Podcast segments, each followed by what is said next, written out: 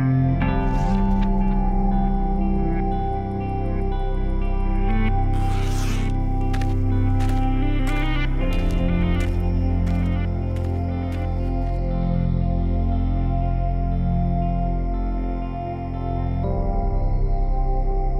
Bonjour et bienvenue sur Ciel Espace Radio. Merci d'écouter ces éphémérides. Voici le programme pour ce mois de février 2017.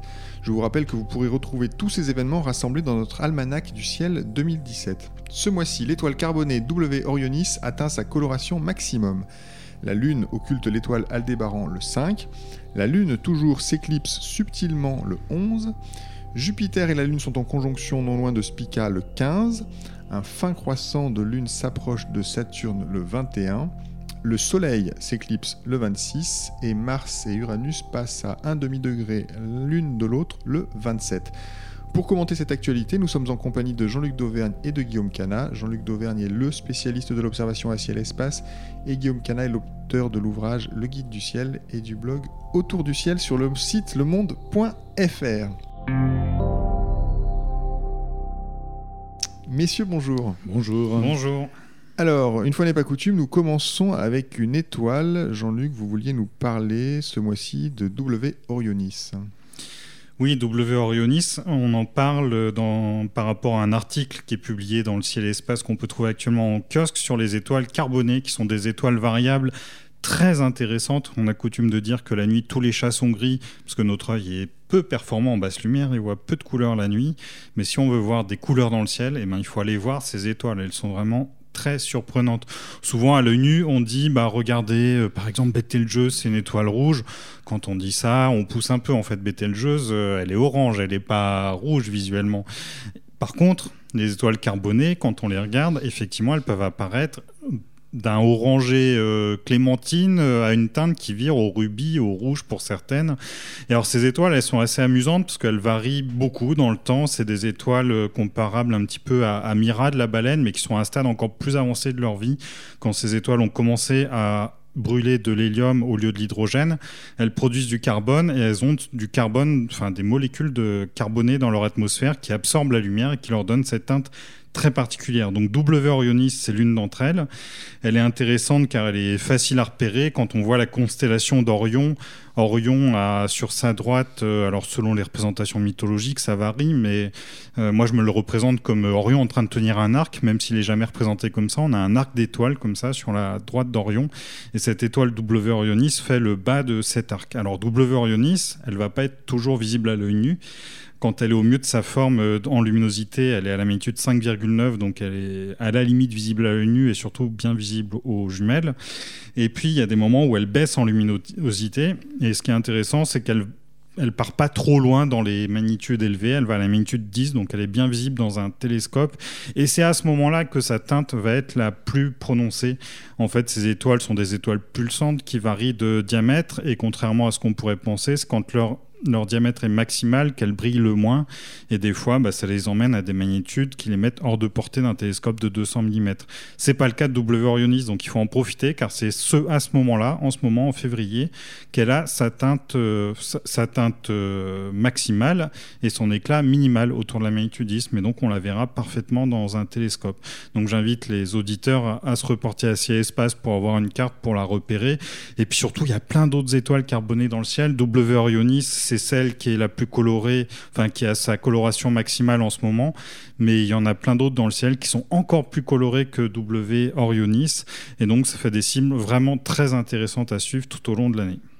Très bien. Et pensez, quand vous observerez ces étoiles, que ce sont aussi de véritables donc, usines à poussière, vous venez de le dire, et elles disséminent pas mal d'éléments dans le milieu euh, interstellaire.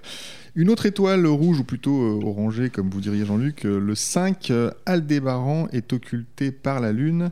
alors dites-nous tout, on verra pas tout à fait la même chose selon qu'on est au sud ou au nord de la France.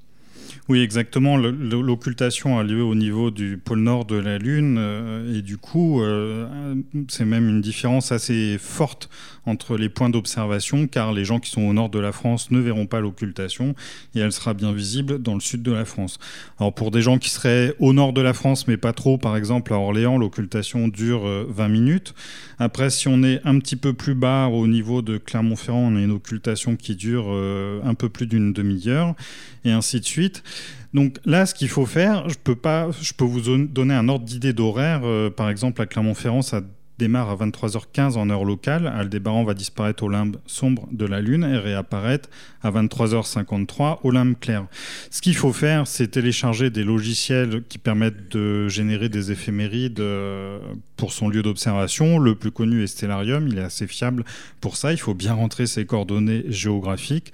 Il y a aussi une base de données avec des villes qui permettent de, s'identifier plus facilement. Et à partir de là, voir pour chaque point d'observation à quelle heure aura lieu exactement l'occultation. Puis si vous êtes un petit peu au nord de la France, bah, savoir si vous êtes euh, limite ou pas. Après, ce qui peut être intéressant, c'est de se placer à l'endroit où l'occultation va être rasante. Parce qu'à la limite, on va pouvoir voir Aldébaran faire du cache-cache derrière le relief euh, lunaire. Donc là, il faut se trouver exactement au bon endroit et on peut regarder quel est le meilleur endroit justement avec ce genre de logiciel. Euh, vous pouvez développer un petit peu sur cette histoire d'occultation rasante, c'est-à-dire qu'on voit apparaître, euh, disparaître, apparaître l'étoile, c'est ça? Oui, c'est ça, au gré des... Quand on regarde au télescope le relief de la Lune, à, le bord de la Lune à fort grossissement, on voit que c'est pas du tout, euh, c'est pas du tout une sphère. Il y a vraiment des reliefs bien visibles, et donc si on est juste à l'endroit limite, et eh ben on, va, on peut à la limite voir plusieurs occultations, voir le débarrant disparaître derrière une montagne, réapparaître et redisparaître derrière. Très bien, donc une observation à faire le 5 euh, à l'instrument euh, pour euh, s'amuser un petit peu plus. je l'imagine que ces occultations répétées peuvent être filmées par exemple. Pourquoi pas J'ai jamais vu de gens filmer le phénomène, mais c'est ça peut être un challenge. Après, l'autre challenge aussi avec les caméras rapides actuelles, on l'a déjà évoqué ici, parce qu'il y en a plusieurs euh, ces temps-ci, des occultations d'Aldébaran, c'est de chronométrer le temps qu'Aldébaran met à disparaître. A priori, elle risque de, avec des caméras rapides qu'on a aujourd'hui capables de faire 200, 300, 400 images par seconde, l'occultation qui, est très très brève, à l'œil nu c'est immédiat, mais en fait en filmant à cadence très rapide on peut voir que ça met plusieurs images avant de disparaître et après si on fait un petit peu de, de calcul de mathématiques de niveau troisième on peut retrouver la taille d'Aldébaran un petit peu de physique, ça ne fait pas de mal. Alors le 11, la Lune toujours s'éclipse, mais alors subtilement, Guillaume, racontez-nous cette éclipse. C'est vraiment, c'est la petite éclipse pour les connaisseurs, celle-là. Hein. Alors déjà, c'est dans la nuit du 10 au 11, hein, donc euh, c'est à prévoir. Euh, c'est euh, juste à la limite entre les deux, entre les deux jours, puisque l'éclipse est maximale à 0h45 en, TU, et c'est une éclipse uniquement par la pénombre. La, la, Lune passe un peu trop au sud du plan orbital de la Terre ce qui fait qu'elle passe à la limite vraiment de, elle même, même au moment où elle est la plus éclipsée, elle ne touche pas encore l'ombre de la Terre. Alors, il y a toujours une petite incertitude, hein, puisque selon les modèles qu'on prend pour calculer les éphémérides des éclipses, euh, on, a toujours une petite incertitude. Donc, certains, euh, certains livres annoncent cette éclipse comme euh, touchant la zone de d'ombre de la Terre, donc avec un tout petit peu d'ombre sur le bord nord de la Lune. pour d'autres, non, on en restera à quelques dixièmes de, de, minutes d'arc. Bon, c'est un épiphénomène. Le fait est que là, on va être globalement dans la pénombre. Euh, c'est quand même sensible, mais euh, ce qu'on revoit à l'œil nu, il ne faut pas du tout s'attendre à voir euh, des couleurs tranchées, comme dans le cas des éclipses totales, comme celle qu'on a eue en septembre 2015, etc. Ça, c'est pas le cas. Par contre, on a un assombrissement global de la pleine lune, et on voit très bien qu'entre le nord de la lune et le sud de la lune, il y a vraiment un, gradient de luminosité très marqué. et donc, entre le, je vais dire, le 10 vers 23h TU et le, et le 11 vers 1h TU, on verra donc cette luminosité varier sur la surface de, de la pleine lune. Bon, c'est facile à observer, à photographier mais c'est beaucoup moins spectaculaire qu'une éclipse totale. Et là, malheureusement, on est un peu sevré d'éclipse totale, puisque depuis celle de septembre 2015, en fait, on n'en a pas eu, et on n'en a pas encore jusqu'à l'année prochaine, et la prochaine ne sera pas visible en Europe. Pour, pour la prochaine totale visible entièrement en Europe, il faut attendre le mois de juillet 2018. Alors, on en aura une partiellement totale au mois d'août prochain, mais il n'y aura que 25 ou 30% de, de, la Lune dans l'ombre. Si on veut notre prochaine éclipse totale, eh ben voilà, il faut attendre juillet 2018. Donc, euh, bon, c'est c'est pas, si courant les éclipses totales de lune. patientons avec une éclipse par la pénombre, euh, ce sera le 11. Euh, le 15, le Jupiter et la Lune sont en conjonction non loin de Spica dans la Vierge. Jean-Luc, que voit-on euh, en ce moment sur Jupiter avec des jumelles À quoi ressemble cette planète? Alors là, c'est intéressant précisément, oui, d'observer avec des jumelles. L'angle entre Jupiter et le croissant de Lune est de 4,5 degrés. Donc avec des, jumelles qui grossissent 7-8 fois, euh, typiquement les jumelles qu'on utilise en astronomie, on n'a aucun problème à voir la Lune et Jupiter dans le même champ. Vu que la Lune est en croissant, on va voir la lumière cendrée sur la Lune. Et puis Jupiter, avec des jumelles, bien entendu, on peut voir ses satellites. Euh, on a Europe qui est d'un côté, puis les trois autres satellites galiléens euh, bien visibles aux jumelles qui sont de l'autre côté, avec dans l'ordre d'éloignement à Jupiter, Callisto, Io et Ganymède. Après, c'est tout ce qu'on voit. Pour voir les détails sur le disque de Jupiter, il faut employer un télescope. Et si vous avez un télescope, je peux que vous encourager à observer Jupiter, puisqu'il y a une sonde qui est en orbite actuellement autour de Jupiter, et que la NASA a besoin d'images prises depuis le sol pour compléter compléter ce que voit la sonde. La sonde, il faut se figurer, euh, cette sonde Juno, qu'elle a un, objectif comme on aurait sur notre appareil photo, euh, un objectif standard de 50 mm, euh, donc typiquement le genre d'objectif pour faire des photos de famille. Mais ce qui se passe, c'est qu'elle survole Jupiter à très basse altitude, à 5000 km, et donc elle a vraiment le nez dessus, et elle n'a pas de vue globale pour repositionner les détails qui sont vus dans leur contexte. Et donc, il faut absolument des images prises depuis le sol, et les amateurs sont donc ces mois-ci très actifs pour observer Jupiter, même si nous ne sommes pas encore à l'opposition, même si c'est pas encore la période la plus favorable pour l'observer, ces images sont vraiment importantes. Donc vraiment, si vous avez des jumelles pour regarder pour l'esthétique, c'est bien, mais si vous avez un télescope, vous pouvez faire un petit peu de science. Vous allez sur le site de JunoCam, cet instrument qui photographie Jupiter, et vous pouvez créer un compte, vous identifier et partager vos images. Très bien. Le 21, la Lune euh, en fin croissance s'approche de Saturne. Euh, Guillaume, euh, comment observer ce rapprochement? Alors déjà, je vais dire que c'est pas un fin croissant. Pour moi, c'est encore un assez gros croissant. C'est un croissant d'une trentaine de pourcents à peu près. Donc c'est encore un croissant assez éblouissant. On commence tout juste à, distinguer la lumière cendrée à l'œil nu. c'est visible donc le matin au-dessus de l'horizon sud-est. C'est assez facile à voir même en ville, hein, puisque bon, bah, la Lune naturellement on la voit sans problème. Saturne n'est pas très très brillante, hein. ça doit être magnitude 0,5 par là, donc, euh, mais ça reste quand même un, astre parmi les plus brillants de la zone. Euh, le, seul qui lui fasse un petit peu concurrence, bah, c'est à quelques degrés sur la droite, on a Antares, Antares du Scorpion. Et moi j'aurais tendance à dire aux gens, bon bah c'est facile à voir à, l'aube, surtout en hiver. L'aube, bah, c'est relativement tard en fait. C'est à peu près au moment où on part à l'école ou des choses comme ça quand on a des enfants. Donc, euh, bah, profitez-en. Si euh, si vous avez l'occasion, euh, bah, éloignez-vous un petit peu des lampadaires qui est autour de chez vous et essayez de voir justement autour d'Antares le reste de la constellation du Scorpion. La constellation du Scorpion, c'est une constellation qu'on est habitué à, attribuer aux soirées estivales, quoi. Hein, qui, elle est en plein sud au début des nuits d'été, mais en fait, là, on est en plein hiver et six mois avant donc, eh bien là, on la voit le matin, on la voit le matin à l'aube.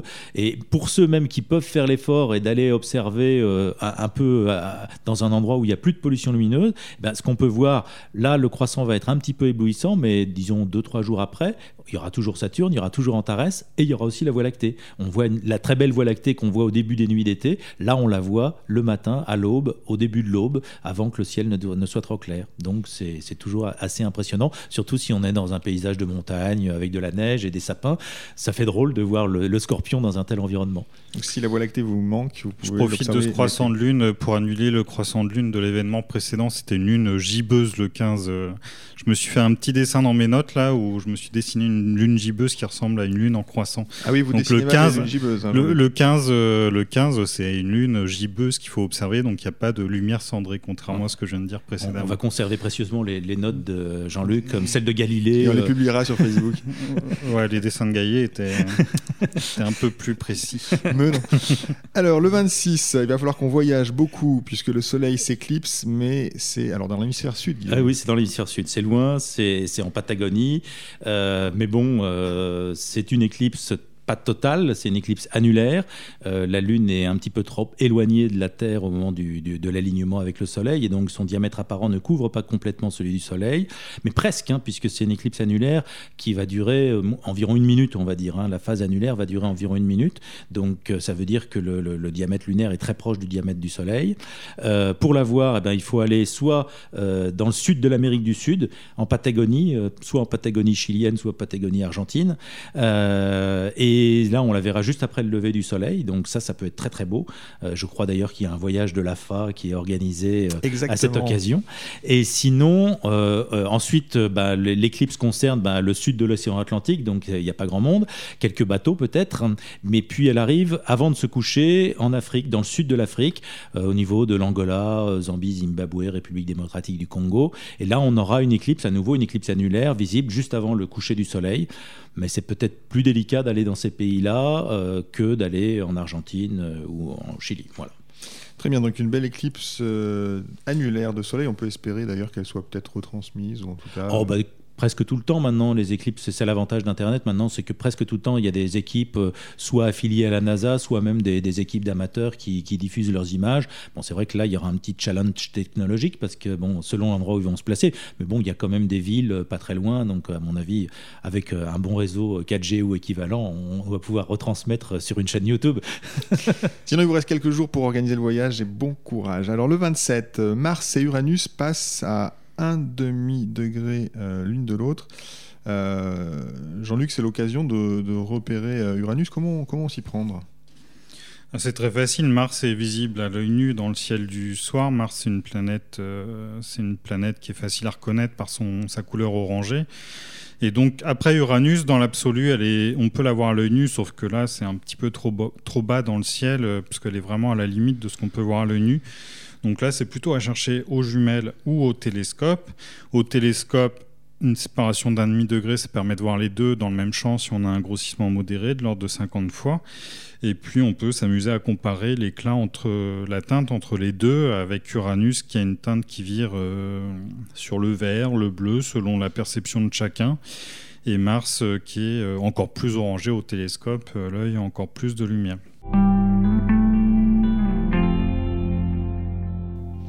Très bien, donc c'est le dernier événement que nous vous proposions euh, ce mois-ci. Nous approchons de la fin de cette émission. Euh, Guillaume, Jean-Luc, vous nous proposez chaque mois une observation particulière, un objet euh, du ciel profond, une étoile, quelque chose qui vaut le détour. Guillaume, quelle est votre suggestion ce mois-ci? Alors moi, ce mois-ci, en fait, j'aimerais revenir sur Vénus, puisque Vénus, on, a une occasion un petit peu spéciale, hein, ça se produit pas tous les ans. On, a Vénus qui vient de passer euh, en fin de mois, vers le, 20-22 février. Vénus atteint ce qu'on appelle son maximum d'éclat, puisque en ce moment, elle est en train de se rapprocher de nous, donc son diamètre apparent augmente, mais en même temps, elle se rapproche de la position apparente du Soleil, et donc elle a une phase euh, qui est un croissant de plus en plus petit.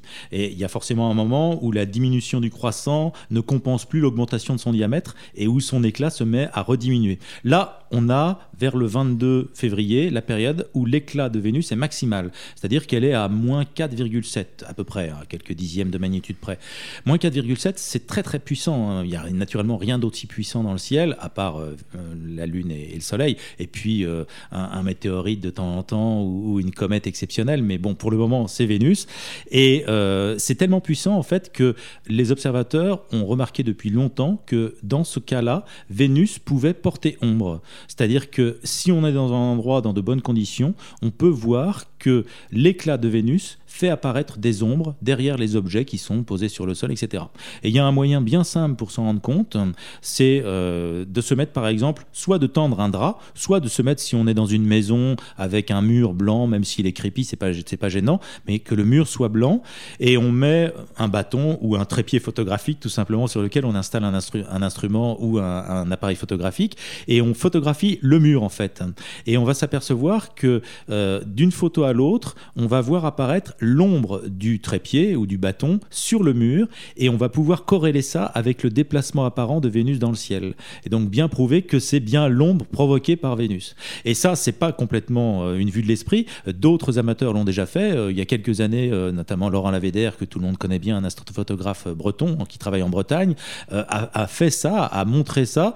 Et il n'était même pas dans un environnement particulièrement exceptionnel au niveau de la pollution lumineuse, puisqu'il habite en périphérie de Quimper. Et donc, il y avait de la pollution lumineuse mais malgré ça, on voyait très bien sur le mur de sa maison le mouvement apparent de l'ombre de son trépied photographique pendant qu'il faisait des poses photographiques les unes à la suite des autres. Donc visuellement, c'est un petit peu limite pour le voir en direct, mais par contre photographiquement, on voit très bien, en augmentant un tout petit peu le contraste, on voit très bien l'ombre provoquée par Vénus. Donc une belle, une belle expérience que vous nous proposez pour ce mois de février. Jean-Luc, quelle est votre suggestion ce mois-ci? Alors il se trouve qu'on s'était pas concerté avec Guillaume et j'ai choisi Vénus aussi. Ah, mais j'ai d'autres choses. Mais j'ai d'autres choses à dire sur Vénus. Euh, effectivement, Vénus, euh, Vénus est très très intéressante ce mois-ci. Pour les gens qui font de l'imagerie planétaire, il faut avoir en tête quand même qu'arrivé à la fin du mois de février, sa taille apparente atteint 47 secondes d'arc. C'est la taille apparente qu'atteint Jupiter lorsqu'elle est à l'opposition, même un tout petit peu plus. Et en début de mois, elle est déjà de 31 secondes d'arc. Ça, c'est supérieur à la taille apparente de Saturne. Et en plus, elle est relativement haute dans le ciel. Début février, elle est à 33 degrés de hauteur une demi-heure après le coucher de soleil. Et fin février, une demi-heure après le coucher de soleil, elle est toujours à 26 degrés de hauteur. Donc c'est bien, c'est des conditions dans lesquelles on peut encore réaliser des, des images de qualité. Et alors en imagerie, euh, quand on observe Vénus, on est habitué à voir juste un croissant ou une phase gibbeuse. En ce moment, c'est un croissant qui est de plus en plus fin à mesure que les jours passent. Et on voit guère plus de détails. Par contre, quand on prend des photos, là, il est possible de voir des détails. Ces détails, en fait, ils se cachent aux extrémités du spectre que l'on mette un filtre infrarouge ou un filtre ultraviolet, dans les deux cas, on va pouvoir percevoir des détails sur l'atmosphère. Donc, c'est des filtres qui sont assez peu coûteux en général. Euh, il suffit de rajouter ça devant une caméra vidéo, l'un ou l'autre. Alors, le, filtre ultraviolet est toujours un petit peu plus difficile dans la mesure où dans l'ultraviolet, on est davantage sensible à la turbulence atmosphérique et les caméras vidéo utilisées par les astronomes sont assez peu sensibles à ces couleurs-là. Elles sont plutôt mieux sensibles, plus sensibles dans l'infrarouge. Néanmoins, des gens obtiennent des bons résultats dans les deux domaines. Et puis, il y a une troisième chose qui peut être faite. Euh, alors là, on est vraiment dans la très bonne configuration pour faire ça, surtout fin février, quand le croissant commence à devenir très fin. C'est d'utiliser un filtre infrarouge beaucoup plus loin dans le spectre, euh, au-delà de 1 micron si possible. Alors là, c'est des filtres un peu plus difficiles à trouver, mais quand on se met dans ces longueurs d'onde-là, on peut arriver à voir l'émission thermique du sol de Vénus, c'est-à-dire euh, voir d'une certaine façon à travers l'atmosphère de Vénus. La surface de Vénus, on sait, est chauffée à plus de 400 degrés, donc ça, ça émet de la lumière infrarouge, et avec les caméras amateurs actuelles, c'est quelque chose que l'on est capable de détecter, ce qui est vraiment vraiment prodigieux. Et donc il y a quelques personnes qui ont réussi à faire ça jusque-là, et c'est une expérience qu'on peut s'amuser à faire. Il suffit simplement d'arriver à se procurer ces filtres et d'avoir une caméra vidéo bien bien sensible dans l'infrarouge. Donc là, il faut choisir euh, selon les modèles de caméra, il y en a qui sont plus ou moins appropriés. Donc Vénus, de l'expérience la plus simple proposée par euh, Guillaume à la plus compliquée quand même euh, par euh, Jean-Luc, c'est l'observation du mois. Les éphémérides de Ciel Espace Radio sont terminés pour ce mois-ci. Merci à Guillaume Canaille et à Jean-Luc Dauvergne pour leurs conseils, toujours pertinents. Merci à Nicolas Franco qui était à la technique. Cette émission était présentée comme chaque mois par David Fossé. Nous vous donnons rendez-vous au mois de mars. D'ici là, bonnes observations à tous.